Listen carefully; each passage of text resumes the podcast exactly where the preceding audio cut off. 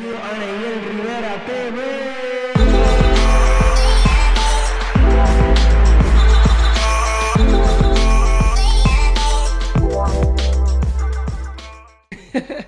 Bienvenidos mi gente a otro episodio más de Neyel Rivera TV. Estamos muy contentos por todo el apoyo que nos están dando acá en el canal. Llegamos a los mil suscriptores, eh, los comentarios, todo, todo, todo lo que está sucediendo. Y hoy no es la sesión de las entrevistas inspiradoras, eh, motivadoras, todo lo que termine en Dora. que son, ¿verdad? Este, que a ustedes les gusta. Hoy traje a un amigo de acá de mi iglesia, este, donde yo asisto. Este, una persona que ha pasado por muchos procesos, por un montón de cosas, pero hoy está de pie, ¿verdad? Gracias a Dios. Y una de las cosas que vamos a hablar, pero eso es a mitad de entrevista para que se mantengan, es de su miedo a los lagartijos. Que si, si ustedes como que lo ven y creen que lo reconocen un poco, es de un video que se fue viral por Facebook. So, sa- saben que es él. ustedes saben que es él. Mírenme, mírenme. Así que qué bueno que estás con nosotros, Ángel. Así que Gracias. preséntate aquí a... Agradecido, gracias por la oportunidad, el privilegio de estar aquí. Saludos y bendiciones a todos los que nos están, ¿verdad? Viendo por este canal, canal de bendición, un canal que imparte motivación para aquellos que no saben cuán grande y cuán poderoso es nuestro Señor Jesús y lo que ha hecho en mi vida, lo que hizo en tu vida y lo que está por hacer en el camino lo puede hacer en la vida de todo aquel que todavía no le ha entregado su corazón a Jesús. Así que estamos aquí. Vamos a hablar Yo me recuerdo, hace, hace, hace unos días, nosotros estábamos en tu casa, estábamos hablando y qué sé yo qué. Y no me recuerdo cómo salió el tema bien, bien, bien, de que comenzamos a hablar de tu niñez y de todo lo que tú habías vivido. Pero sí me recuerdo de lo que estábamos hablando. Entonces, para, para los que no saben, nos están escuchando por primera vez, tú, tú me estabas contando que tú tenías una vida normal, por decirlo así. Tu papá tenía un trabajo, tu mamá estaban todos estables, estaba todo bien, pero llegó un, un momento duro en, en la vida de ustedes como familia. ¿Qué pasó ahí en, en ese momento duro? O cuéntanos un poquito desde, desde lo que yo estoy hablando hasta... Eh, mira, ¿qué te puedo decir? Mi, mi papá, Dios lo bendijo y de qué manera. Mi papá tuvo una compañía que se la entregó el Señor, donde estaba, como decimos nosotros, súper cómodo. Ajá. Eh, pues hasta que decidió apartarse del Señor, eh, salí de un hogar disfuncional, donde mi papá cuando cayó en, en el vicio de la cocaína, mi papá golpeaba a mi mamá, mi papá yo lo veía consumiendo la cocaína. Eh, pasó tanto tiempo que vivimos tanto dolor, tristeza por todo lo que vivíamos en nuestro hogar. Y cuando mi papá y mi mamá decidieron pues dejarse de por sí, en el camino pues en mi casa se vivió mucha escasez. No era una casa común como cualquier otra. Ah, La tristeza llegaba a mi, a mi corazón, una cosa increíble cuando yo veía eh, en el momento que llegaba Navidad, yo me asomaba por el balcón, abría las ventanas y veía a todo el mundo corriendo su parowheel, sus control remoto, los carritos, motoras, Fortran, todo el mundo con juguetes. Y nosotros simplemente el juguete que teníamos eran estos juguetes que hacían una fila como tú deciste que estás en Plaza del Sol en Walmart y tienes que hacer una fila de David Buster para allá, para allá arriba, para coger un regalo que te diera el municipio. Y todo eso lo vivimos y en el camino de verdad que eh, ya desde los 9, 10 años yo estaba robando. Ya a los 10 años yo Sí, estaba porque robando. a- al tú ver como que ver a todos esos nenes teniendo cosas buenas, eh, qué sé yo, pasándola bien y eso, ya tú dices como que, diatre, yo también quiero eso. No, y que se iban para cuando, que todavía está el shopping Bayamón Oeste, pero antes era Pueblo Extra, etcétera, Ah. habían ciertas cosas allá y un grupito siempre subían, compraban pizza. Y yo veía todo eso y yo decía, yo quiero comerme una pizza, yo quiero comerme un hamburger. Y eso me llevó a, a- a meterme en la calle y empezar a robar, porque a veces en mi casa pasábamos hambre, pasábamos necesidad, o sea, hubo una- un- unos momentos tan duros que si comíamos galletas por soda, era porque todavía mi abuela no había llevado un plato de comida. Tú sabes, eh, todo esto pasó en, en, un lazo de tiempo con todo lo que mi mamá también vivió. Y, ¿qué te puedo decir? Empecé en la calle, ya a los 12 años me busqué el primer caso. A mis 12 años me busqué el primer caso de vehículos hurtados, me había robado un carro para, ignorante al fin, tumbar los zafacones de, de las casas de, detrás del caserío, tumbábamos los, los zafacones, tumbábamos los buzones, le pasábamos por encima. Por relajar. Por relajar y eso pues nos costó un caso. Eh, salí ileso de eso. Recuerdo que más adelante me buscó otro caso y yo desde niño había una señora que iba al caserío y nos daba unas clases bíblicas. Pero yo nunca supe que ella era jueza. Ella simplemente siempre iba, nos daba clases bíblicas, hacía cultos en la cancha, nos daba parte. Y me acuerdo que una de, de las canciones favoritas que a mí me gustaba entonar cuando ella hacía este tipo de evento era Yo tengo un nuevo amor. No sé si has escuchado esa canción que Pero de, de, corito o de... Es como un corito, es como... Yo tengo un nuevo amor. Jamás imaginé volverte. Yo creo que sí. Y y a mí me encantaba cantarla, yo la cantaba inspirado. No sabía que Dios tenía un propósito en mi vida. Y al sol de hoy le, eh, lo estoy viendo. Pero en el transcurso de ese tiempo me busqué otro caso que cuando llegué a tribunal me tomo con la sorpresa de que ella es la jueza. Ya, y, y todo eso sucedió o sea, a, ella tú la conoces desde 6, 7 años, más o mm, menos. Como los 10 años, más o menos, 9, 10 años, porque ella iba siempre, iba con Dulce y nos daba las clases bíblicas, pero nunca, yo nunca supe que ella era jueza, nada. Cuando me busqué el, caso que llegó al tribunal de, de Bayamón, la sala que atenden los menores, que ella me mira y entonces ella toma una pausa y dice, yo a él lo conozco. Y empezó a hacer preguntas y ahí ella tomó una decisión ella dijo, yo conozco a este joven, yo conozco a este niño, yo le doy clases cuando voy a residencial y él es bien cooperador. Él le gusta participar, él le gusta cantar y yo quisiera darle una oportunidad. Y el caso, pues, me dieron una oportunidad. Ella dijo dónde él vive, ella empezó a hablar tan hermoso de mí que decía, pero es que yo no me merezco eso porque yo rompí un montón de buzones, yo tumbé un montón de zanfacones, ¿cómo es posible que yo no, y me dieron una oportunidad. ¿Y ese primer caso fue a qué edad? A los 12 años. A los 12 años. Ya más adelante, como mi casa seguía viviendo una escasez, pues decidí eh, meterme en un lugar. Lo cuento y lo testifico que yo pague el precio, ¿verdad? Como uno dice, por todo lo que yo he hecho. Este. Sí, no, no van a aparecer guardias aquí de momento. aquí hay dos puertas. no hay cosas que uno tiene el cuidado de hablar, de, de, testificarlas, porque muchas cosas no edifican. Claro. Pero mi niñez fue una niñez bien difícil. En el residencial donde yo vivía, yo vi personas en mi cara, cómo los asesinaban, eh, amistades los vi cómo, cómo morían. Entonces, eh, el pan de cada día era corre, corre, que llegaron los enemigos. Y de repente eso era una balacera increíble. O sea, y ese era el diario vivir de nosotros como niños. No tuve una vida de niño normal a otros niños que era que le daban todo, o una vida normal que salían, paseaban. Yo me crié entre balas, para decirlo así. Este, y más adelante decido hacerle esta fechoría que hice.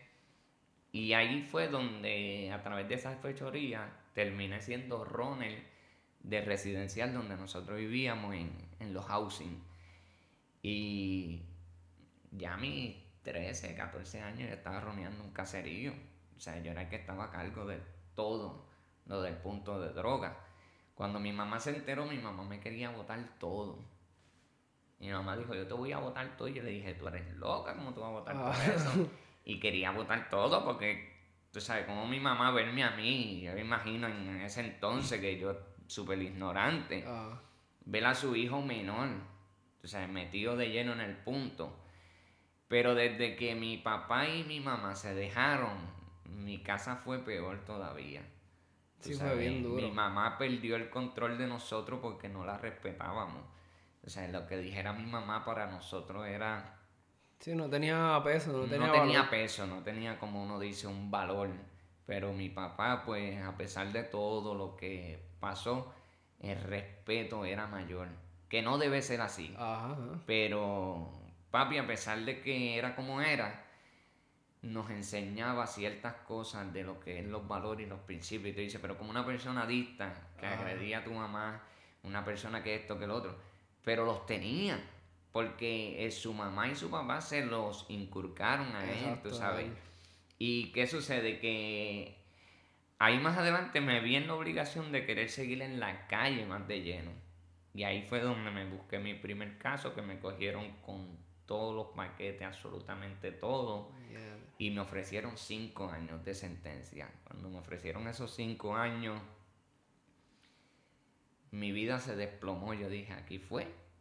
Y negociaron porque la jueza que era la que me daba capellanía volvió a coger ese caso. Wow. Pero ella dijo, esta vez eh, yo no quiero que esto se vea por, como un como, enlace. ajá, sí, o como que yo lo conozco, lo voy a cubrir. Ajá, porque se puede buscar ella un problema. Claro.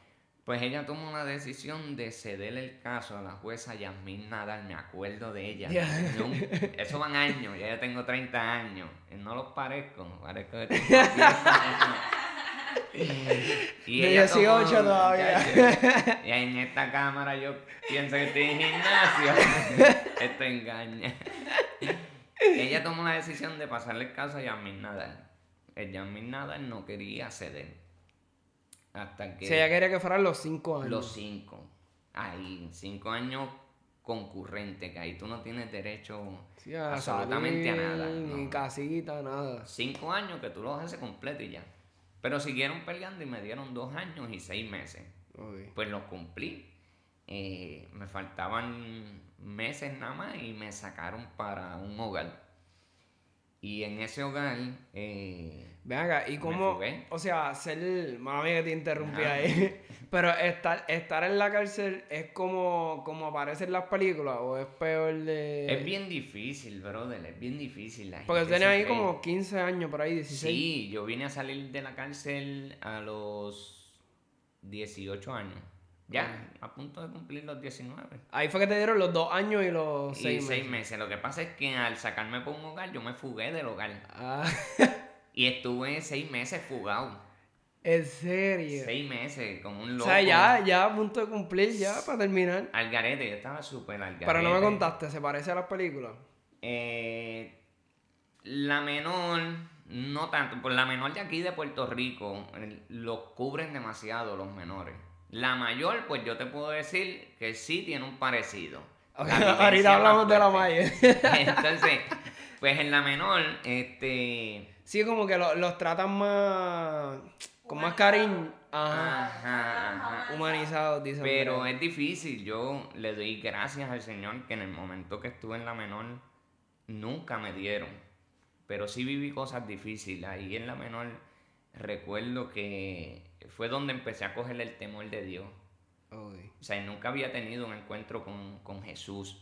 Nunca había chocado con el Caballero de la Cruz. Cogía las clases en, en el caserío con la jueza, pero yo no entendía nada. Para mí era como si me estuvieran haciendo un cuento. Exacto. Mi papá me llevaba a la iglesia, mi mamá me llevaba a la iglesia. Y para mí eso era como algo... No- escuchándolo. Ajá, nunca tuve una experiencia. No te puedo Claro. decir que me acuerdo de algo, de esos momentos que me llevaron. Porque a mí, más bien yo iba para la iglesia porque al final daban papitas y refresco. Ajá. Usted ajá. sabe, no iba por la palabra de Jesús, no Claro. iba por querer tener No, pero esa, esa palabra como quiera estaba inculcándose, tú sabes. Porque por eso la palabra dice dejar venir. Instruye al ni- niño en su instruye al camino. niño en su camino. y lo dije al revés. Exacto, sí, cuando Lo dije bien no traducción lenguaje actual. ustedes lo dijeron a los Reina Valera. Ahora sí ustedes me entendieron. ¿Qué sucede? Pues Entonces te fugas de, de- me fugué, yo me fugué y yo pensé que ese tiempo que yo iba a estar fugado, yo dije, cuando yo me entregue me van a poner a cumplir Sí, a normal lo que me queda. Chacho, Yasmin Nadal, Dios te bendiga. que esté. esa jueza dio un clase marronazo. Y O sea, cuando te fugaron, te fugaste, te fuiste, te encontraron otra vez. yo me entregué. Oh. Ya llevaba tanto tiempo fugado con esa pareja, mi mamá fue la que me pidió que me entregara. Ok. Y, y yo le dije a mi mamá, pues está bien, me voy a entregar. Antes de entregarme me fui a hacer un montón de lo que era. eh, y para poder dejarle un dinero a mi mamá. Ok. Y eso fue lo que yo hice. O sea, a pesar de que yo era como era, eh, yo siempre quería ver bien a mi mamá. Siempre quería verla bien, ¿verdad? Porque una madre es una madre. Y, Sí, y yo sé que mi madre sufrió demasiado. Demasiado, demasiado. Y le dije, está bien, yo me voy a entregar, pero me tienes que dar un break. Pero ella no sabía porque era Sí, lo que tú ibas a hacer. Y yo pues me fui a hacer una de las mías para poder dejarle dinero. Claro. Y así fue como le dije, pues vamos, y me entregué. Yo esperando que me dijeran, pues vas a cumplir Seis mesecitos y seis meses, tres meses, ¿no? La jueza dijo, los seis, los dos años y seis meses concurrente, revocado. Otra vez. Y empecé de nuevo. Por eso es que vine a completar cuatro años y seis meses, porque luego que volví a cumplir mi sentencia, mi social eh, insistió en una nueva vista y me archivaron seis meses. Si no, hubiera hecho los cinco años. Hice un total entre preso y, y hogar crea, cuatro años y seis meses, perdido. Perdido, porque es difícil estar preso en la menor. Como eres menor, no tenía hijos, no tenía nada, no me importaba nada. Este, empecé a coger temor de Dios porque la Biblia en la institución yo no lo usaba para leerla. Tampoco lo cuento y lo testifico mucho porque pues la gente dice, lo- los que no son maduros espirituales. Pero lo único que yo hacía con la Biblia en la institución era fumármela. Era lo que utilizábamos en la cárcel para nosotros poder enrolar los motos de marihuana o los motos de cigarrillo. Pero empezaron a, a- a dar capellanía y yo empecé a sentir tener que subir. Y recuerdo que en una de esas de esas invitaciones que nos hicieron para, para el templo de la institución fue un fue un predicador y fue en grillete. Y ese Oh. predicador era del combo Las Avispas de Ponce. No sé si has escuchado, eso eran olvídate. Los eso- más grandes de no, Ponce. eso era algo terrible. Ese hombre no fue simplemente con el grillete para que nosotros viéramos cuán grande es Dios, que en grillete entró a una institución a predicarnos la palabra. Exacto. Más bien él fue con todos los papeles de sus casos. Asesinato, tentativa de asesinato, ley de armas, tantos y tantos casos. Su sentencia aún en grillete era de 530 años. Y decía, Ya. pero si este hombre no va a vivir 80, Exacto. como que 530 años. Ah, Pero él nos llevó un, un testimonio tan terrible por nosotros nada más ver que estás en grillete, que es bien difícil que una persona como yo que tuve y tengo, ¿verdad?, antecedentes penales, pueda entrar a una institución, como único que Dios haga la obra. Y ese hombre entró en grillete. Dijo, tengo hasta tal hora para predicar y poder irme para mi casa. Y comenzó a hablar de todo lo que Dios comenzó a hacer con él en la institución, cuando él decidió rendirse. Y desde ahí, desde ahí, yo empecé a coger temor. Y empecé cuando los escuchaba predicar y a los capellanes exponer la palabra y, y testificarnos, yo decía, esto es serio. Sí, esto es más de lo más que un cuento que yo pensaba que me contaban yo de decía, nene. Oye, esto es serio, esto no es, o sea, esto no es un libro. Exacto. Esto no es un libro cualquiera.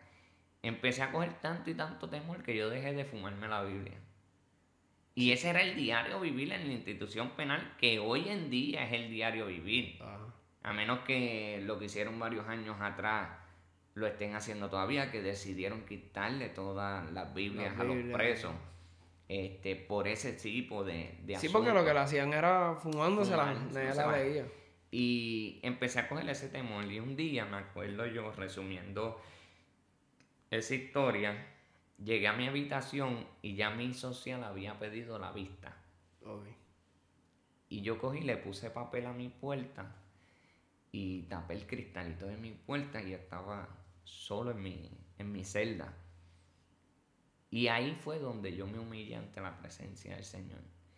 Y comencé a hablar con el Señor, recordando siempre que tengo una hermana mayor que fue la que vino eh, para Puerto Rico Ajá. hace varios días. Siempre le ha servido al Señor y siempre le pedí al Señor por nosotros. ¿Y qué sucede? Que ese día yo le dije al Señor, si tú me sacas de aquí, yo te voy a servir. Pero para yo saber que tú eres real, tú me tienes que sacar mañana mismo. Así, yo en mi celda, Ajá. yo tapé el cristal porque yo dije, esto es yo y él. Y como yo era líder, tú sabes, eh, yo no quería que nadie me viera este, arrodillado. Ajá. ¿Por qué? Porque era el líder del módulo. Y yo decidí hacerlo así. Y reté al Señor. Comencé a conocer a Jesús después que Él me sacó de la cárcel. Porque lo hizo. Yo le día. prometí servirle. Exacto. Y yo no cumplí. Porque cuando Él me sacó, llevaba casi 10 horas en la calle. Y mi hermana me invitó para su iglesia, en la cual prediqué el viernes 11. Eh, para la gloria del Señor, pude ir a ese lugar donde conocí a Jesús, donde fui bautizado en el Espíritu Santo. Pude ir a ese lugar para predicar la palabra. Mira, mm, mira qué poderoso es Jesús. Ajá. Que después de una trayectoria, después de un, de un tiempo duro, de un tiempo difícil, donde Él me estaba poniendo temor en mi corazón para que yo lo conociera, lo hizo. Y me sacó y fui a, a esa iglesia y ese día acepté a Jesús. Pero cuando yo acepté a Jesús, que yo me fui a mi silla, yo decía, yo quiero lo que toda esta gente tiene. Y yo le decía a sí mismo, yo decía, tú este chojo loco brincando, toda esta gente loca danzando así. Porque yo preguntaba, ¿qué es eso? Ah, están danzando en el espíritu. Para mí eso era como si estuvieran dándole un tequeteque, porque sí, porque yo los veía. Sí, yo, tú- tú no sabes, sabía qué le pasaba. yo no sabía, nunca había tenido una experiencia. Claro. Y en esos días que, que comencé a ir a, a la iglesia, un día le dije al Señor antes de pasar al altar, le dije, yo quiero de eso para saber que tú eres real. Yo quiero eso que siente ese. Yo quiero eso que siente aquella. Porque yo veía un corre y corre y, y todo el mundo y yo decía, wow, pero ¿qué ellos sienten para poder hacer eso? Exacto. Y mira, muchachos, me ha tocado el Espíritu Santo. Ahí mismo. Ay, cuando pasé y salí danzando, pero lo terrible de esto es que esa primera vez que fui bautizado en el Espíritu, caí sentado dentro de un cubo que había una gotera. y me mojé todas las nalgas. y yo le dije al Señor, si esto es así, yo, yo no quiero nada. De, de verdad, mi hermana, la mamá de mi hija, era muerta en la risa. Porque ahí fue donde conocí la mamá de mi, de mi nena. Excelente mujer con la cual mi esposa y yo tenemos una excelente comunicación. Y en desobediencia tuve una nena, la cual para mí es una gran bendición, tiene 11 años. En esa iglesia no cumplí con lo que le dije al Señor. Después que el Señor me dio lo que yo le pedí, que lo Mm. primero fue salir de la cárcel. Lo otro que le pedí fue sentir lo que los demás sentían. Exacto. Lo que yo llamaba lo que era. Por eso El teque-teque. la palabra, el teque-teque. Por eso la palabra nos registra que para el mundo es locura, pero Claro. para nosotros es poder de Dios. Y, y de ahí me aparté. Terminé. de Eso estuviste como un año ahí en, en la iglesia. No. Bueno. Chacho, un año eso fuera una victoria. Yo estuve días, Ajá. un mes, ponerle algo así, un mes más o menos. Y me aparté. Me aparté, cuando me aparté, eh, fue lo peor. Fue lo peor, caí en vicio de crack. Fuerte, fuerte, fuerte. Nunca, hasta el sol de hoy, muchas veces me miro en el espejo de mi casa cuando estoy en el baño solo o cuando quiero examinarme o recordar de dónde Dios me sacó. Simplemente recuerdo los momentos que estuve metido en un churing, rodeado de muchos adictos, unos pullándose, el otro ayudándolos a, a inyectarse, otros fumando crack, eh, haciendo diferentes cosas, pero de lo mismo. Algo que te lleva al infierno, a la perdición. Y en ese lugar estuve yo. Profundo, profundo. Cuando me aparté del Señor, profundo, profundo fue que caí en el vicio del crack. Fue bien difícil. Hasta el sol de hoy, muchas veces me pongo a pensar y digo, el poder de Dios no tiene límite. El poder de Dios no tiene límite porque yo no estuviera aquí hoy. Yo no estuviera en poder de Dios sirviéndole al Señor. Porque ya Satanás tenía mi velorio preparado. Lo que pasa es que como hay uno soberano, poderoso, misericordioso, ese velorio fue cancelado. Eh, recuerdo que asesinaron a un amigo de nosotros que desde niño eh, nos criamos en el residencial housing y cuando sacan de allí a todo el mundo lo sacaron para diferentes lugares. Que pasa el tiempo, resumiéndote, eh, lo asesinaron. Y cuando él lo asesinaron, a mi hermano le dolió demasiado. Y mi hermano me dice, ¿qué vamos a hacer? Y yo le dije lo mismo que voy a decir aquí. El muerto ya está muerto. Tú sabes. Y le dije, no vayas para allá, no te metas en residencial. Y me pidió ir con él y yo no fui con él cuando mi hermano fue al residencial, que hizo lo que iba a hacer, lo que era de la calle, y salió, le dieron 11 impactos de bala. Pero de todos los que tiraron, fueron casi setenta y pico de, disparos, un poco más. Casi todos dieron en la parte de atrás del carro donde yo iba a andar montado. Y Dios me soneró de eso. Ahí con esa cosas comencé yo a ver cuán poderoso es nuestro Señor. Mi hermano recibió 11 impactos de bala, llegó guiando al hospital y hasta el sol de hoy está de pie, por su misericordia. Mi niñez y el transcurso de mi adolescencia fue bien difícil. Fue bien difícil porque sobrevivir en la menor está duro. Cuando se formaban esos motines, yo solamente decía, Señor, yo no te quiero aceptar aquí como mi salvador, porque yo no quiero entregar mi puesto. Era más un orgullo. Exacto.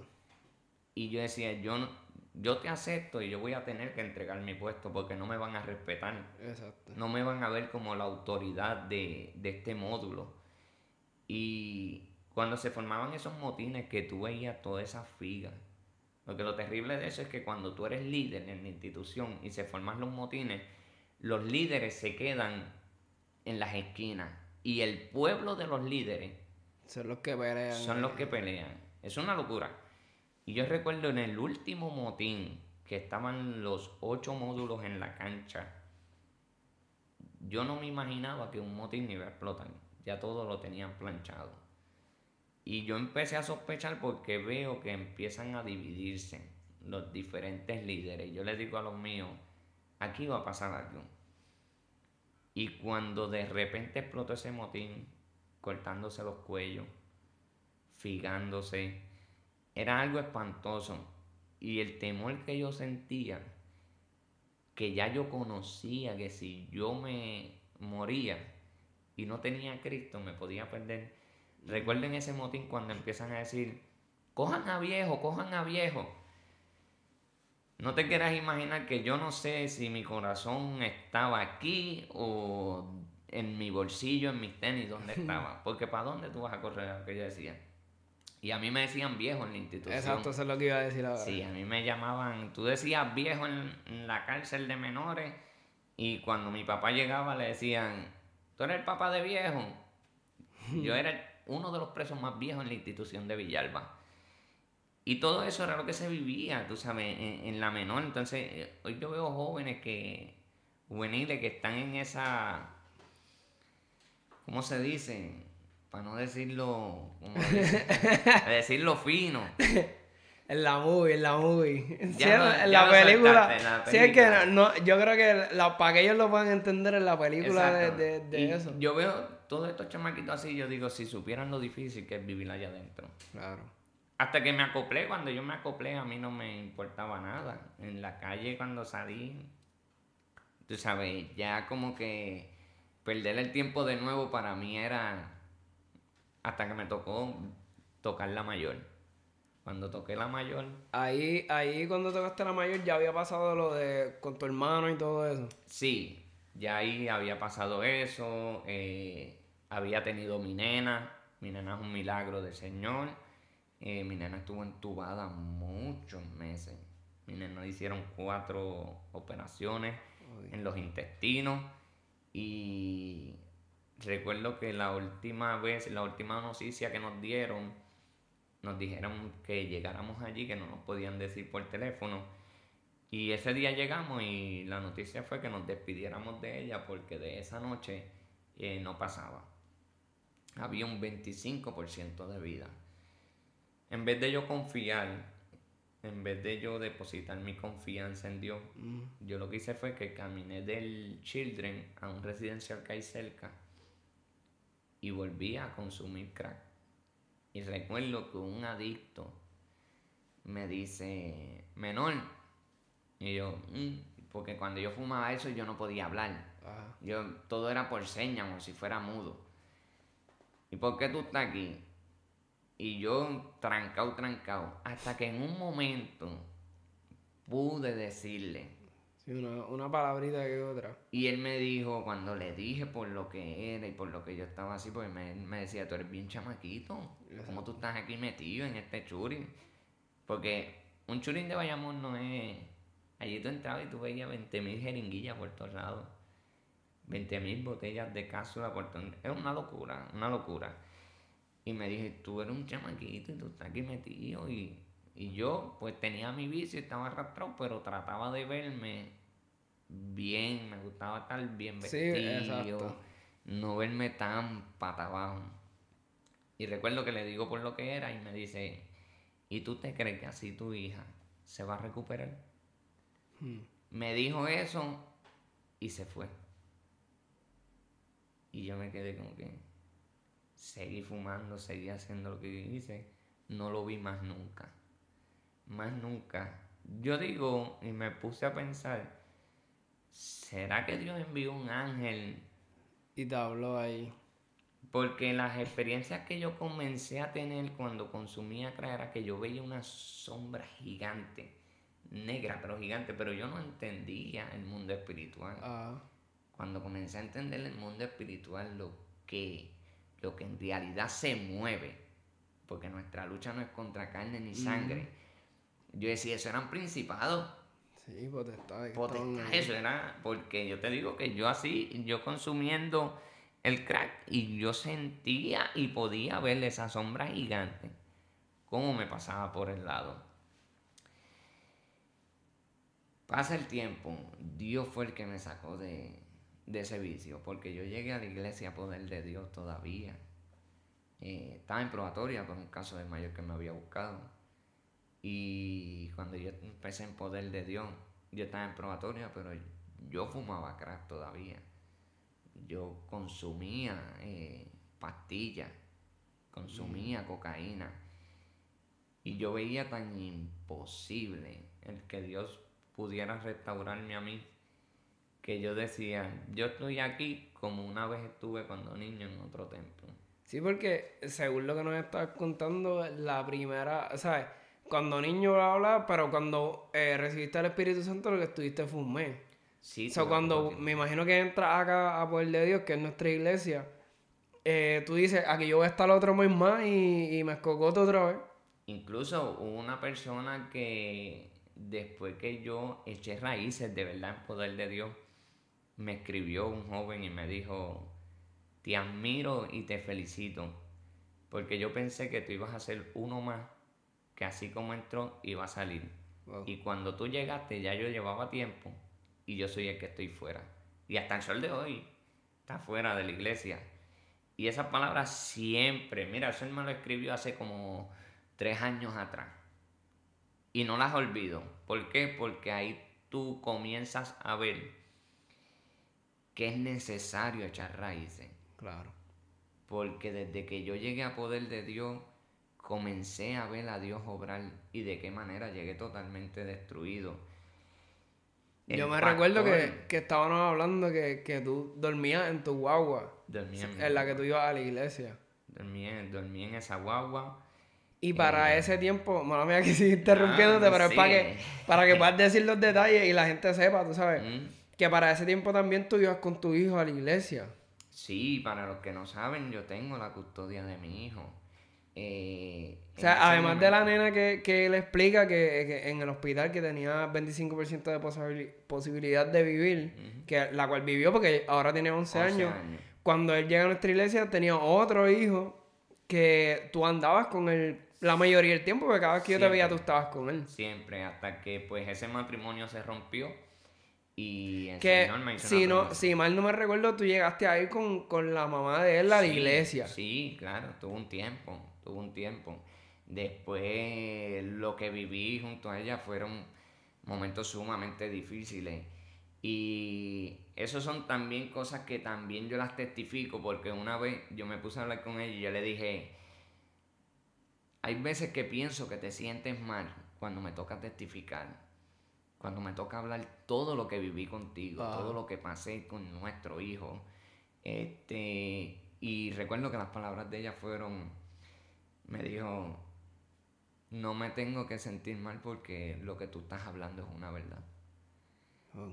Y ahí eso Sí, fue algo que más se desprendió de mí para yo sentirme libre en poder testificar. Claro. Tú sabes, en poder hablar todo con libertad. Porque hoy en día tú das un testimonio y si la persona no es una persona prudente o un poquito sabia, lo que va a decir es todo es culpa de Dios. No, lo toma como indirecta. o. Indirecta o que siempre hay una tiraera, etcétera. Y este, nada, te digo, Dios me dio, me entregó a mi hijo.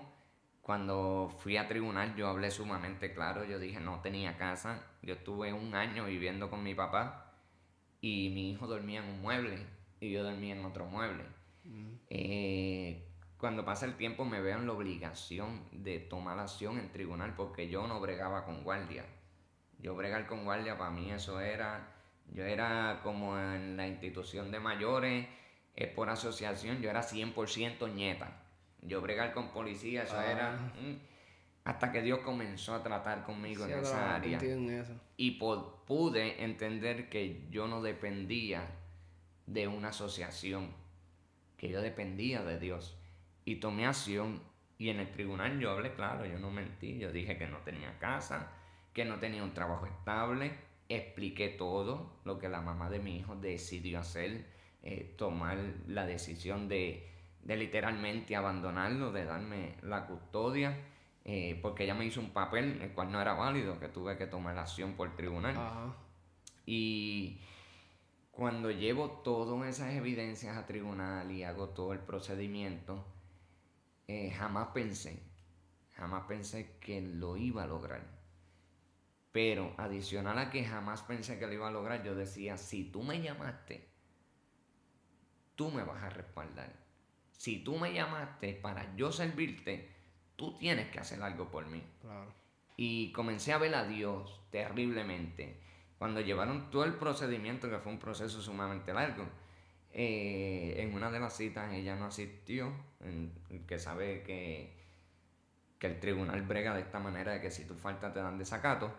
Este, se vio la vista, se vio todo ese revolú y ahí yo le expliqué todo a, a la que tomó el caso.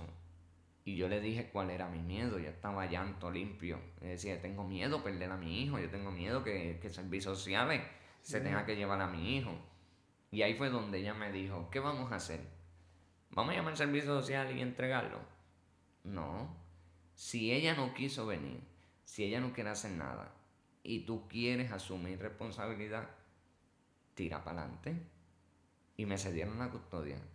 Custodia, tengo literalmente la patria potestad. Sí, y ahí comenzó Dios. Eh, aún yo viviendo en casa de mi papá. ¿Qué sucede? Que Dios un día me hizo un viernes. Me dice a través de una persona, se levantará tu padre en tu contra como nunca antes. Te votará a ti y a tu hijo. Wow. Y yo cogí esa palabra como si en meses yo fuera a ver eso. Viernes al otro día sucedió. Tuvimos un, Así de la noche a la de la mañana. noche a la mañana, mi papá tiene sus condiciones, este, y en algo que yo le dije explotó. Me recogió todas mis cosas, abrió la puerta y me las tiró para afuera. Las mías y las de mi hijo. Ah, Yo amo a mi papá con mi vida, yo sé que mi papá me ama a mí con su vida y a, y a sus nietos, ni Ah. se diga. Pero estamos viendo que algo se estaba cuajando de parte del infierno. Pero ¿qué sucede? Que cuando eso sucedió, tú no te quieras imaginar todo lo que yo lloré. claro. Mi papá botarme. Mi papá ponerme un arma de fuego en mi cabeza. Y decirme, te vas de aquí. ¿Tú sabes qué fue lo primero que yo hice en ella? Cuando eso sucedió, yo no cogí nada de la ropa.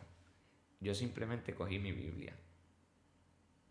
Y le dije a mi papá, yo me voy. Pero yo no voy a coger nada de eso. Voy a coger mi Biblia. Le dije, los demonios no aguantan la presencia de Dios. Me dice, los demonios los sacas tú. Y yo, amén, y se tienen que ir. Y cogí, me postré en el piso de casa de mi abuelita, donde vive actualmente mi papá. Me arrodillé y puse mi frente en el suelo, llorando. Y mi papá seguía enfurecido como si nada, como si yo fuera un vecino. ¿Qué sucede? Que para Dios llevarme a lo que Él me quería llevar, Él tenía que permitir que todo esto sucediera Sí, sacarte de ahí. sí, empujarme. Tú sabes, tenía que, que, que permitir que e- este asunto que fue tan doloroso para mí, para, para eso sanar, Dios tuvo que obrar en mi vida. Wow. ¿Y de qué manera? ¿Qué sucede? Que ahí yo empecé a quedarme en la iglesia Poder de Dios. Callado y escondido, porque desde el día número uno te podría decir yo que yo me convertí, el pastor José Rivera me entregó las llaves del templo. Sin saber si yo le iba a dejar sin piano, sin batería, sin bocina, sin... Sí, porque él, él- él sabía tu background. y él no sabía si al otro día que él abriera el templo se quedó sin instrumento Claro. porque Ángel Gómez se llevó todo. y La, Y- la pico. la picó carga de instrumento, de, decía. Con el pollo, mi mamá.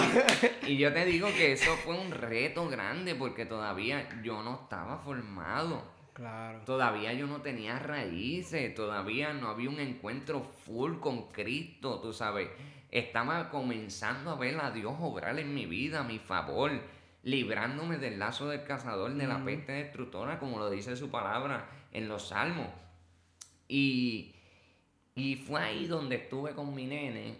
No hace mucho, tu suegro Cookie botó el matre que yo usaba para que me pidió si lo podía botar. Yo le dije, bótalo, pues ya Angelito no cabía ahí. Ajá. Este, y ese matre era el que usaba Angelito para dormir. Y el que no sabe, yo tuve casi un mes en la iglesia. Entraba callado, me iba callado.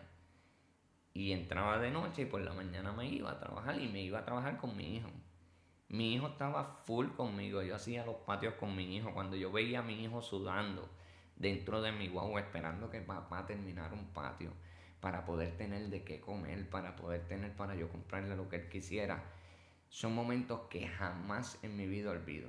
Mi hijo con su edad ha vivido tanto que en el comienzo de Angelito mucha gente lo rechazaba.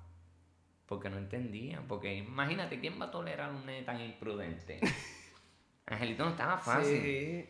Pero No, y- también era, un nene, porque cuando él llegó él tenía. Cuatro años. Pues estaba bien pequeño. Cuatro años, ya tiene nueve. Sí, ya, ya está hecho un hombrecito ya.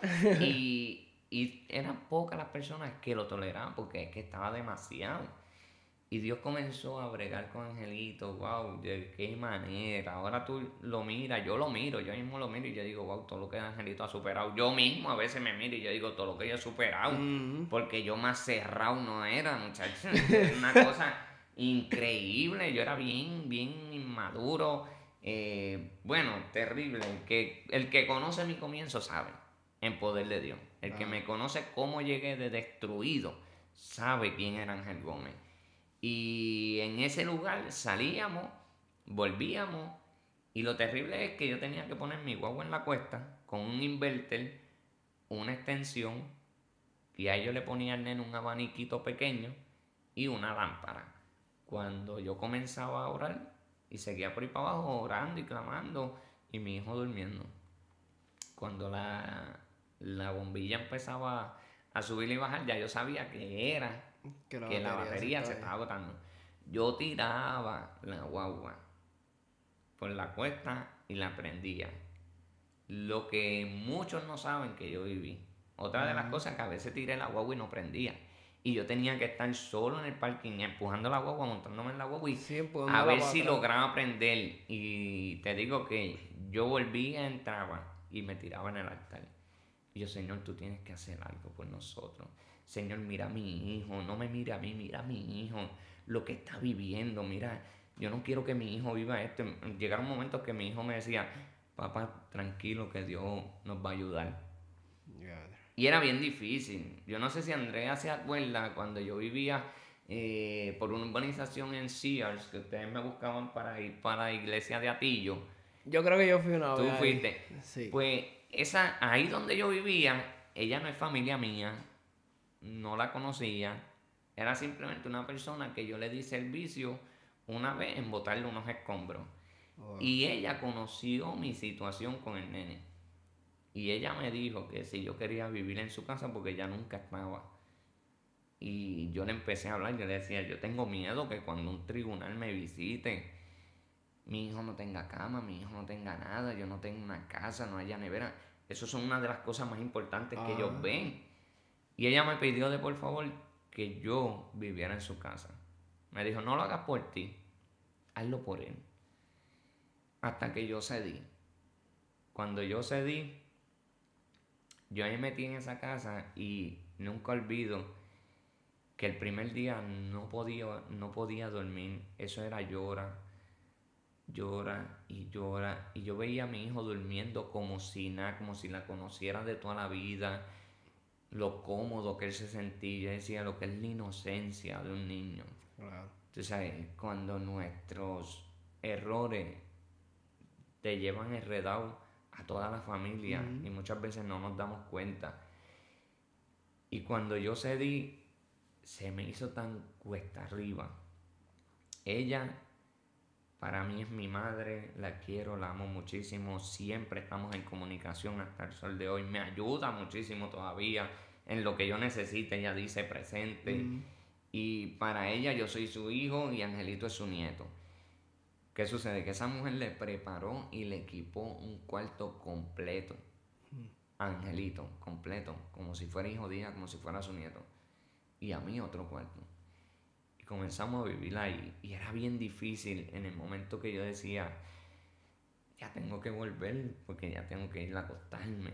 Mm. Y para mí era tan cuesta arriba el primer, el segundo, el tercer día, yo llegar que no la conozco. No sé quién Sí, es. porque vamos a suponer, si fuera un familiar tuyo, Menos pues más o menos tú lo has visto desde niño y ya tienen una media Sí. comunicación, pero alguien que tú no conoces, que le... Un cliente literal que le hiciste Era un día un trabajo. cliente y fue porque una amiga me refirió. Y de ahí, no por mí, ella supo toda la situación por mi amiga. Porque Oh. ella era la jefa de, de mi amiga. Y yo cedí, mira, yo cedí. Yo te digo que tuve unas experiencias brutales en esa casa. Ahí en esa casa, me acuerdo llorando, reclamándole a Dios. Siento cómo se pegan los demonios en la ventana. Y cuando eso sucede, yo sentí un miedo tan grande que yo me viré así y yo no quería mirar para la ventana porque yo decía, me están mirando. Cuando me arrodillo del miedo tan grande que sentí, la puerta estaba cerrada, el cuarto estaba oscuro completo. Y yo sentía como que alguien se te pegue ahí. Y yo decía, Dios mío, y comencé a sentir un temor, los pelos erizados. Cuando yo me arrodillo, yo sentí literalmente como una capa me arropó. Y ahí fue donde Dios me bautizó en lengua. Mi primera experiencia, mi primera vivencia de percibir que el infierno ya estaba, tú sabes, levantado en mi contra, buscando maneras de, de querer paralizarme. Exacto. Y de ahí comenzaba a orar y Dios me dio una palabra de que me entregaba una llave a través del evangelista Benicio Molina. Y pasó el tiempo y yo le decía al Señor, ¿dónde está la llave? No la veo, ¿qué llave? Que tú me hablas. Exacto. Pues nuestra hermana Migdalia de, de nuestra iglesia tiene una casa que ya fue la que me alquiló esa casa. Y yo le decía, Señor, que el día que tú me entregues un lugar, yo quiero un cuarto para mi hijo, un cuarto para mí y un aposento dedicado para ti. Y los que fueron a mi casa, yo creo que ustedes Ajá, fueron. sí, yo yo- tenía mi casa como si viviera una nena allí. porque me gustaba todo eso. Entonces, ¿sabes? todas esas cosas vienen de la institución. El, tú sabes, yo me levanto y lo primero que yo hago es recoger la cama. Tú sabes, eso es preso full. Porque los presos lo primero que tienen que hacer es recoger su cama.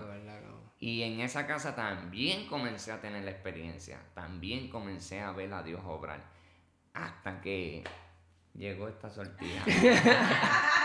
llegó Si esa no mujer. te. Sí, no. cuando... Cuando, Él lo dice y no lo sabe. mira, cuando llegó Verónica a la iglesia Poder de Dios, yo recuerdo que ella era bien más labiosa no podía ser. Y cuando yo la vi, te lo digo literalmente, cuando yo la vi, ella se percató que yo me quedé como un maniquín mirando Y yo comencé a orar por ella. Yo comencé a orar por ella. Yo, yo comencé a decirle al Señor, si tú me permitieras tener una mujer así a mi lado. Una mujer que adore como ella adora que le apasione tu presencia. ¿Por qué? Porque yo salí de una relación donde lloraba y me fumaban marihuana al lado. Y me decían, vas a seguir orando, que lo que haces es durmiendo. Pero lo que esta persona no sabe era que yo no me quería rendir. Había momentos que yo no estaba orando y yo estaba durmiendo, pero de rodillas. Porque José Rivera me enseñó una cosa. Me dijo, el día que tú no tengas fuerza, el día que tú no tengas nada que decirle, como quiera, sigue de rodillas Claro. que eso va a hablar también como si fuera una oración. Y, y cuando yo estuve sumamente herido, yo pasé mis cosas, tú sabes, viví muchas cosas en mi relación eh, pasada antes de, de meterme en una relación full y poderle, mi primera vez en mi vida que me caso, que me ponen un anillo, la primera vez en mi vida, y será hasta que Cristo venga. Hay que aclarar eso. Será Claro. hasta que Cristo venga. Y de verdad que en el camino, te puedo decir con toda libertad, quería a mi esposa mucho. Mucho, de novio. Mucho, porque nunca pensé poder tener una mujer como ella. De principios, de valores, que experimentó lo que es el mundo porque fue criada en el Evangelio. Ajá. Hija de pastor. Tú sabes. Y cuando yo me enteré que era hija de pastor, yo dije, lo que siempre te he pedido, porque mi, mi mente siempre era diciéndole al Señor, yo quiero estar en una familia donde todos te sirvan. Exacto. Porque cuando yo empecé en la iglesia, que iba con la mamá de mi hijo, era que iba a la cañona. Tú sabes, y nadie más, nadie más, Sí, ustedes. nosotros. Entonces cuando ella decidió apartarse, yo full. Y eso era, uff, difícil. Difícil porque Sí, porque hay dos personas que no piensan iguales. No, chacho, y comenzó el enemigo a hacer fiesta. Mi hijo, mi hijo encontró a su mamá envenenada en el suelo. Oh. Tres veces. Ella tratando de quitarse la vida. Mi hijo, recuerdo que la última vez me dijo, mamá está tirada en el piso botando espuma, papá. Y era una cosa, una vivencia tan difícil y ver cómo Dios me ha bendecido. Tú sabes que me costó. ¿Por qué? Porque viví consecuencias que tuve que pagarle el precio. Momentos duros donde todo lo que yo arrastraba hice que Verónica lo arrastrara. ¿Por qué? Porque todavía no estaba sanado, mi corazón no estaba sanado, no estaba capacitado. Y a veces Verónica me decía, ¿tú crees que tú, tú vas a aguantar estar con una mujer como yo? Y yo "Eh, siempre, ¿y qué se cree yo, ¿y qué se cree esta? Pero lo que yo no entendía era que ella es este tipo de mujer que te dice las cosas como son. Tú sabes, ella no me apoya en algo que yo diga, se va a hacer esto y ya. No. La primera alternativa de ella es habla con Dios. Si Dios te dice que sí, nos vamos. Si Dios nos dice, zúmbate, nos zumbamos. Y en ese comienzo de yo conocer a Vero, Vero cogió a Angelito, hecho cuatro añitos o cinco añitos tenía Angelito. Y ella se encargaba de todo. Para yo irme a trabajar sin él, ella me decía, déjamelo en casa de mami. Y yo iba por la mañana y ella era lo que lo cuidaba. Y comenzó a ver ese interés más full. Ah. Y Dios comenzó a tratar con nosotros, conmigo más específico. Porque yo era el que había acarreado tanto. Si tú venías ya de esas malas experiencias, de esa desconfianza, de todos esos problemas, las malas mañas, todas esas de cosas. traición, porque Exacto. yo tuve un tiempo que a mí me daban unos celos hasta por el viento. Una cosa, y era todo lo que yo arrastraba. Yo, el, que no sabe, yo cogí tres puñaladas por una traición de, de mi expareja. Que una fue aquí en el pulmón, por 6 centímetros no me cogió el pulmón. Y la otra fue aquí en la espalda, que por sentir, tú sabes que centro médico ellos bregan con centímetros, esa cuestión. Pulgadita. Y por yo no sé cuántos centímetros, creo que 6, 7 centímetros, no me quedé inválido. Pero me cogió una vena que tú me veías y salió un chorro. Y la otra puñalada que me zumbaron fue para aquí, para el cuello, que no entró. Y todo eso era lo que yo acarreaba. Entonces, ahí cualquier cosa yo era explosivo, era esto. Y por eso ella me decía, ¿tú estás seguro? ¿Tú estás seguro que tú vas a poder estar conmigo? ¿Tú estás seguro que tú vas a aguantar? ¿Tú estás seguro que...? Y en el camino le herí. Yo lo digo y lo testifico porque lo he dicho hasta en los altares cuando Dios para su gloria me da la oportunidad de, de ir a un lugar a predicar. ¿Por qué? Porque ya yo estoy sano, ya ella está sana Claro. de, de- de lo que vivimos en el noviazgo para Dios poder unirnos. Y soy más que bendecido en ella por la mujer que Dios eh, me ha entregado, que me respalda, me cuida, me vela, quiere lo mejor para mí, para mis hijos. Eh, cuando yo mismo me ponía al límite, me decía, ¿en qué Dios tú has creído? ¿A qué Dios tú le crees? Así que eh, ellas son retadoras, ¿sabes? No, las mujeres son, como dice un amigo mío, ellas son una obra de arte del cielo. Y es que, mira, mi hermano, yo he aprendido que cuando una mujer dice algo, mejor obedece. Obedece, no sé si te pasa. Lo triste tuyo ahora mismo es que tú la tienes de frente. Estoy viendo. Yo me reservo. Que tú tienes que hablar. Tú no, porque ya cuando a ti te vean está grabado. ¿No te ha pasado que tú como cabeza de la casa, como lo establece la Biblia, Mm. tú dices, yo voy a hacer esto, pero tu esposa te dice, no. Pues tú como tú quisiste hacerlo por tu cuenta, porque tú dijiste, no, yo voy a hacer esto, Ah. tú ves que te salió mal. Entonces ahí vemos el cuidado de nuestra esposa hacia nosotros, por eso es un complemento. Por eso eh, eh, es la idónea que Dios nos puso. Y hasta el sol de hoy yo te digo, yo salgo a un lugar a predicar y si algo hace mi esposa es velarme mis espaldas bien terrible. Donde yo me mueva, ahí ella está, al pendiente. Porque fueron instrucciones que le, le dio el cielo a ella, tú sabes, le dio Dios. Y así nos cuidamos uno a otro. Hasta el sol de hoy, todo lo que viví de niño, de juvenil, de joven y de adulto, ha sido duro y difícil, pero ha sido también una bendición. Para yo hoy poder decirle a alguien que solo Cristo es el que sana, es el que liberta, pero sobre todo el que salva. ¿Saben? Dios lo hizo conmigo. Yo llegué a la iglesia Poder de Dios de la peor manera, para decirlo así. No fue en el mejor momento. No lo testifico mucho y puedo contar las veces que lo he testificado. Tampoco lo profundizo porque son temas que para que alguien lo pueda entender tú tienes que como que contárselo desde Sí, cero. Exacto. Pero fui exonerado de un asesinato. No fui partícipe, no estuve presente. Fui exonerado porque a mí me habían hecho la invitación. Y lo digo así porque en tribunal así mismo se habló. Mi nombre estuvo en tribunal, mi dirección, mi carro, la guagua con la que yo iba a poder de Dios, la Honda Civic azul. Ajá. Y, y Dios me libró de todo. Me exoneró. Todo quedó en nada.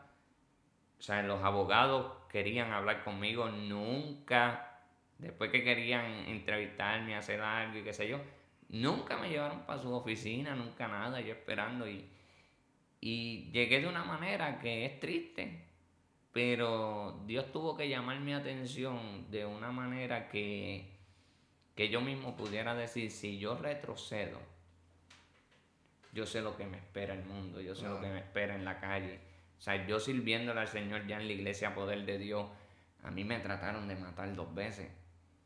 Y el primero, Dios me lo habló y me dijo, todo el que intente, lo voy a eliminar, pero lo mío contigo se va a cumplir. Y el temor que yo sentía, porque yo siempre andaba con mi hijo, y decía, ah. este hombre me está persiguiendo.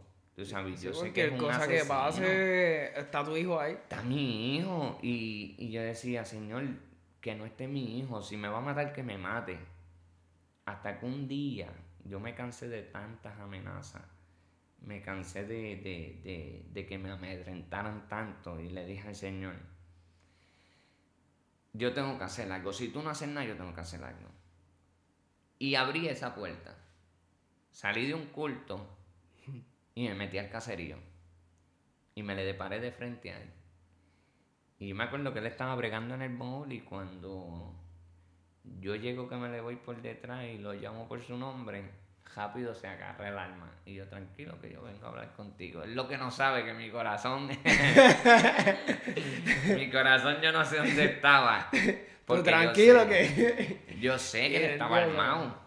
Pero yo fui con postura, con carácter. Y yo se lo dije, porque toda la familia de él es cristiana. Este, y yo le dije, te voy a decir una cosa, me estás persiguiendo, me estás amenazando. A veces yo ando con el nene atrás y no lo ve porque está durmiendo. Si tú me quieres hacer algo, házmelo ahora. Cuando yo te dé la espalda, hazme lo que tú quieras. Y recuerdo que abrí esa puerta porque estaba tan lleno de coraje, de ira, que le dije, tú me ves con botones y corbata, pero no te creas que yo es bien esa actitud. Tú sabes, porque ya yo estaba cansado. Sí, ya, ya era por mucho tiempo. Ya era algo constante ahí, tú sabes, las amenazas y yo viendo que me decían donde te David con Goliat. Ajá, y me decían así, donde te coja te voy a un tiro. Así. Y yo decía, y el temor llegaba porque yo lo que decía, te estoy sirviendo, si me van a hacer algo que yo voy a hacer, no puedo hacer nada.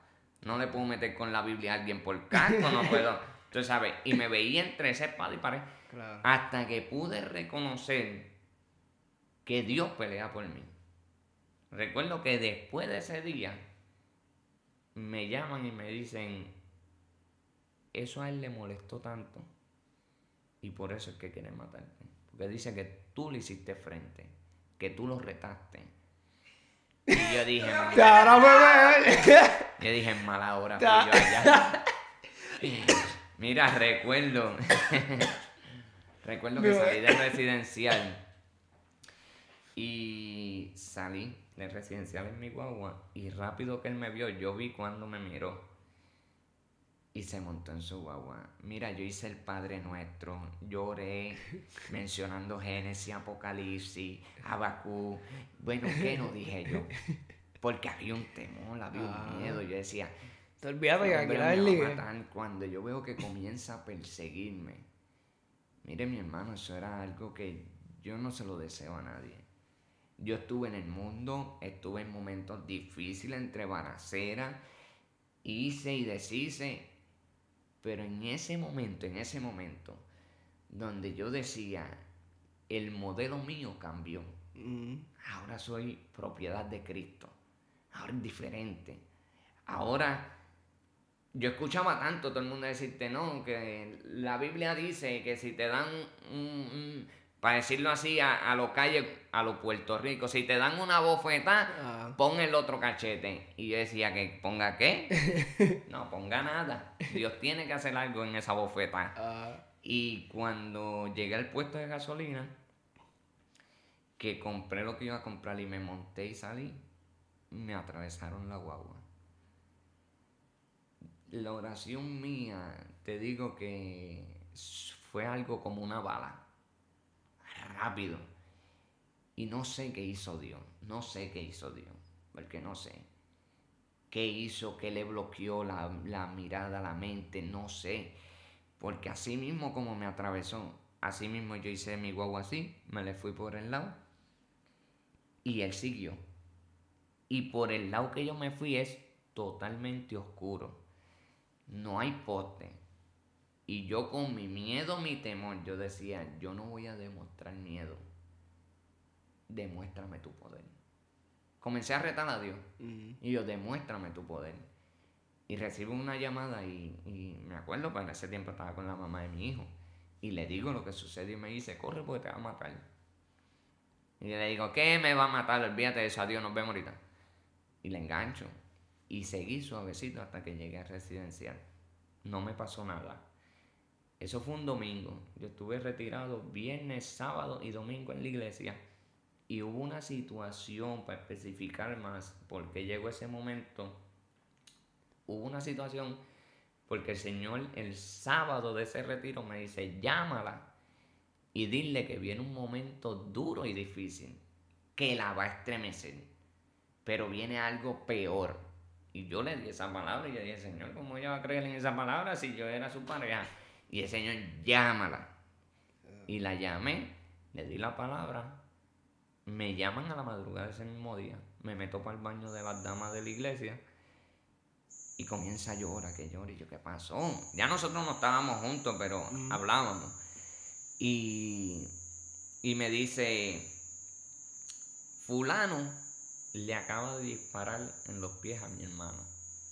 Y yo comencé a llorar y yo le dije, Dios te lo dijo, que venía algo fuerte, pero que viene algo peor.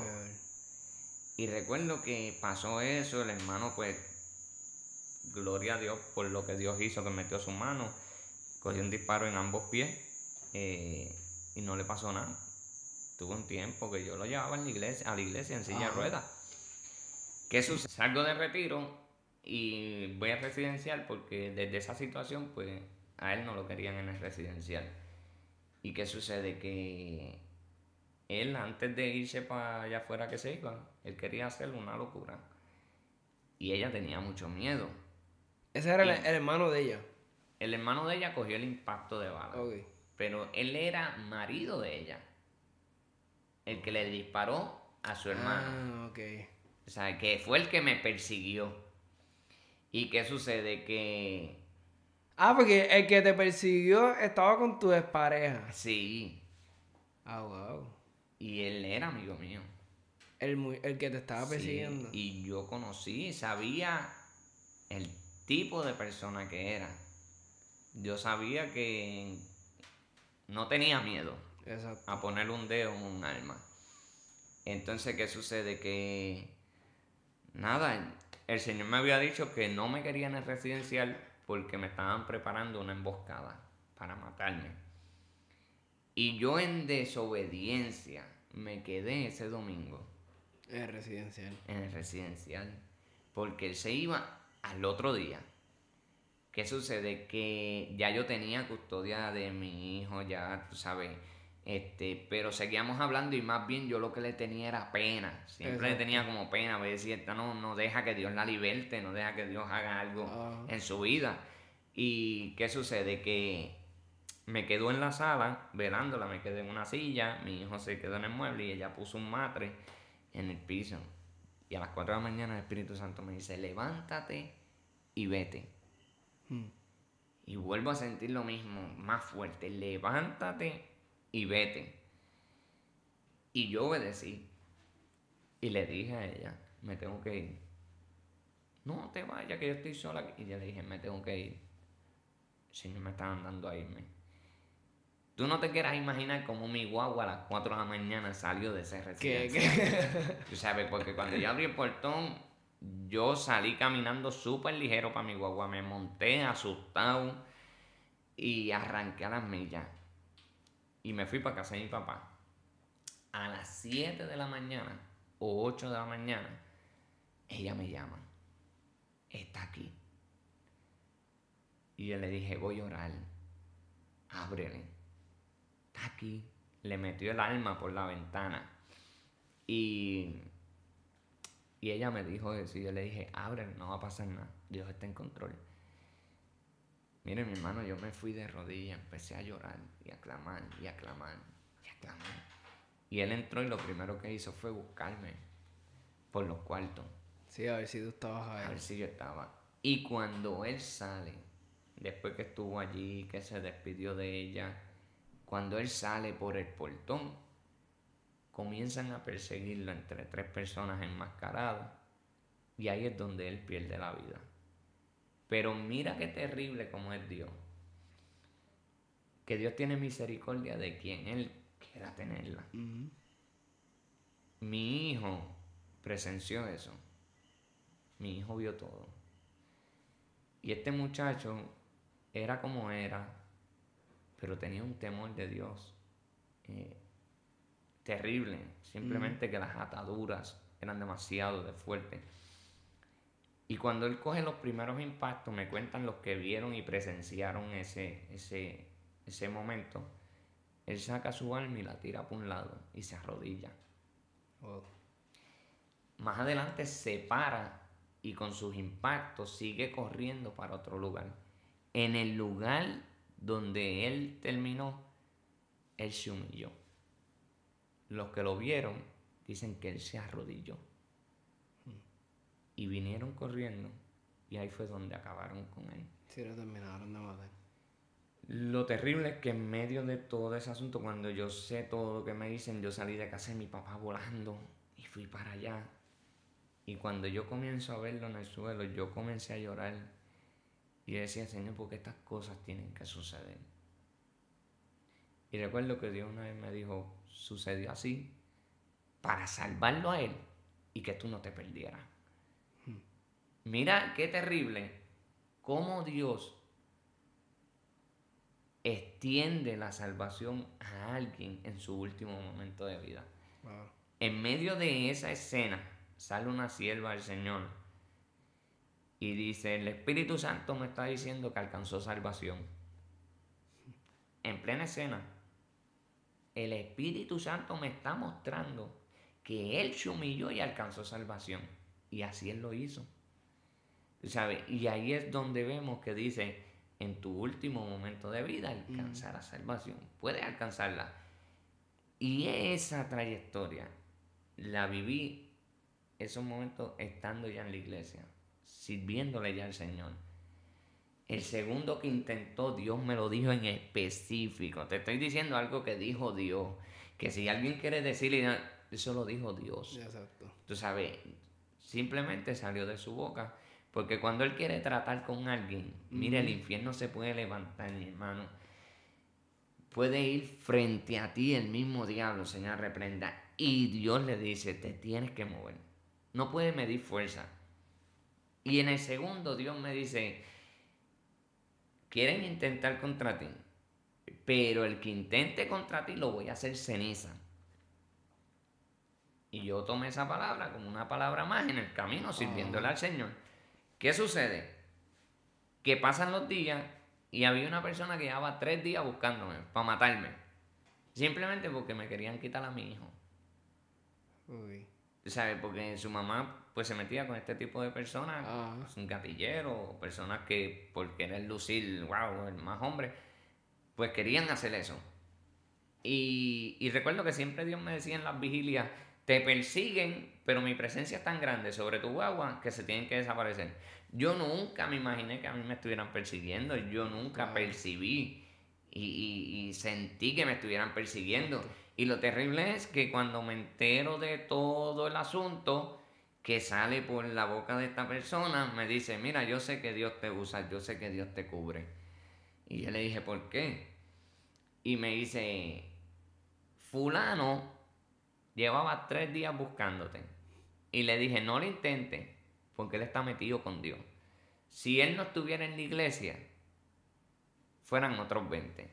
Porque yo sé que él se va a enfrentar contigo. Pero como Dios quitó a fulano, te va a quitar a ti si lo intentas. Tres días buscándome. ¿Tú te crees que yo me imaginé que a mí me estuvieran buscando tres días?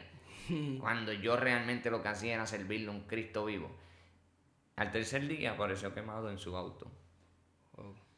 Y es algo difícil de explicar a un público, es algo difícil de tú testificar, porque tú dices, son, son Ah. almas de salvación. Claro. Pero cuando Dios quiere hacer algo contigo, ¿quién puede paralizarlo? Eso es una pregunta que los que nos ven se tienen que hacer. Cuando Dios quiere obrar en tu vida, cuando Dios quiere eh, entregarte un ministerio, cuando Dios quiere entregarte una familia, cuando quiere usarte, ¿quién se puede oponer a eso? Yo he podido entender en el camino que el único que se puede oponer a lo que Dios quiere hacer somos nosotros mismos. Porque nosotros decidimos si paralizamos lo que Él tiene para nosotros o lo comenzamos a ver lo más pronto posible. Yo, Ángel Gómez, paralicé por mucho tiempo lo que Dios quería hacer en mi vida. Pasé muchas cosas, viví consecuencias, tuve que enfrentarme a mis consecuencias con mi cabeza en alto, donde tal vez otros podían pensar, a este no le importa nada, Mm. pero dentro de mí yo decía, si yo me rindo, lo que me espera es la muerte. Claro. Tú sabes, ya, ya hay un ángel de la muerte que simplemente está esperando que yo suelte mi mano del arado. Y yo decía, ¿cómo yo voy a retroceder con todo lo que Dios ha hecho conmigo? Hasta el sol de hoy, ver que tengo mi familia, que tengo mi esposa, que tengo mis hijos, porque mi esposa tiene sus dos niños que para mí son mis hijos. O sea, esos son para mí mi sangre Mm. y que Dios me entregara una compañía, que Dios me entregara tanto. Yo me vi tan lejos de poder tener un contrato, de poder estar bendecido de parte del cielo. Y he podido entender también que cuando pagas el precio, hay bendición. O sea, como te dije cuando hablé contigo esta mañana, eh, que me hiciste la invitación, yo dije, voy para allá. Pero dije algo primero. Tengo un compromiso con Dios. Claro. Y estoy en este lugar y hace cuánto bajé del monte. Pero no lo digo porque yo quiero un aplauso, no lo digo porque digan, él busca presencia, sube al monte, Mm. sino porque la gente ponga a Cristo primero. Claro. Porque es lo más importante. Cuando tú pones a Cristo primero en todo, tú vas a ver recompensa de lo alto. Amén. Amén. Yo creo que después de ese, ese, ¿cómo es que se dice? De cerrarla así de esa manera, yo creo que no hay más nada que decir. ya te iba a decir que dijera un consejo, pero ya el consejo está como tres veces. Sí, no y desde el principio está todo ahí, ¿sabes? Yo creo que qué mensaje más claro que, que una experiencia viva. O sea, una persona que lo testifica en carne y hueso, no porque se lo contaron, sino porque lo vivió. O sea, a todos ustedes que están allá, hay que rendirse ante Dios, hay que rendirse ante Jesús, no ir de otra. Y aunque te esconda, Él te va a encontrar. Glorioso, porque eso prediqué en la iglesia eh, el viernes 11. Sal de la cueva, porque donde quiera que... Él no le dijo a Elías, ¿dónde estás? Ujú. Cuando se escondió, él no le dijo a Elías, ¿para dónde fuiste? Él le dijo, ¿qué haces aquí? Tú sabes, donde te metas, ahí él va a estar. Él sabe que tú Tú estás. sabes, así que sal de la cueva. ¿sabes? Eh, tal vez tu cueva es, es la duda, eh, el desprecio, la crisis, eh, la tristeza, la agonía, la depresión. Sal de esa cueva metiéndote en los pies de Cristo y vas a ver recompensa. Si Amén. retrocede, cuando Dios comience, vas a ver cosas peores, porque es lo que el infierno quiere intentar siempre, atrasar o ridiculizar el poder de Dios sobre nuestras vidas. Amén. Así que gracias mi gente por estar acá en el Rivera TV. Ángel Gómez aquí con nosotros. Gracias de verdad por estar acá con nosotros. Y ya esto quedó aquí grabado por siempre y para siempre. Cuando alguien quiere un resumen tuyo, me la vayan a Ney Rivera TV, que ahí está la historia completa de, de Ángel. Chacho, tuvimos un tiempo larguísimo. Es difícil que una persona vea un video tan largo. Pero Lo ven, lo ven, lo ven, lo ven. Si, mira, si tú escuchas eh, lo que se ha hablado aquí, vas a ver que en el transcurso de mi niñez hasta el sol de hoy, todo fue dolor hasta que llegué a Cristo. Amén. Tú sabes, donde estoy experimentando alegría, felicidad, gozo, es a sus pies, es ahora. Tú sabes, tener la oportunidad de predicar su palabra que nunca me vi. En, en ese escenario yo nunca me veía predicando la palabra del Señor, dando testimonio, estar en un lugar como este, en un estudio para poder hablarle a las personas de, de mi niñez hasta el sol de hoy de lo que Dios ha hecho. O sea, tenemos que valorar esa sangre que fue derramada en la cruz del Calvario. Amén. Así mismo es, así que gracias mi gente por estar acá. Y nada, recuerden compartir este video con alguien que yo sé que le va a edificar, recuerden darle like a este video, comenta aquí debajo, queremos saber tu opinión, si te gustó, si no te gustó, si quieres aceptar a Cristo también lo puedes poner aquí en los comentarios. Y nada, suscríbete al canal porque vienen un montón de cosas buenas y nada, gracias por estar aquí, así que nos vemos en la próxima.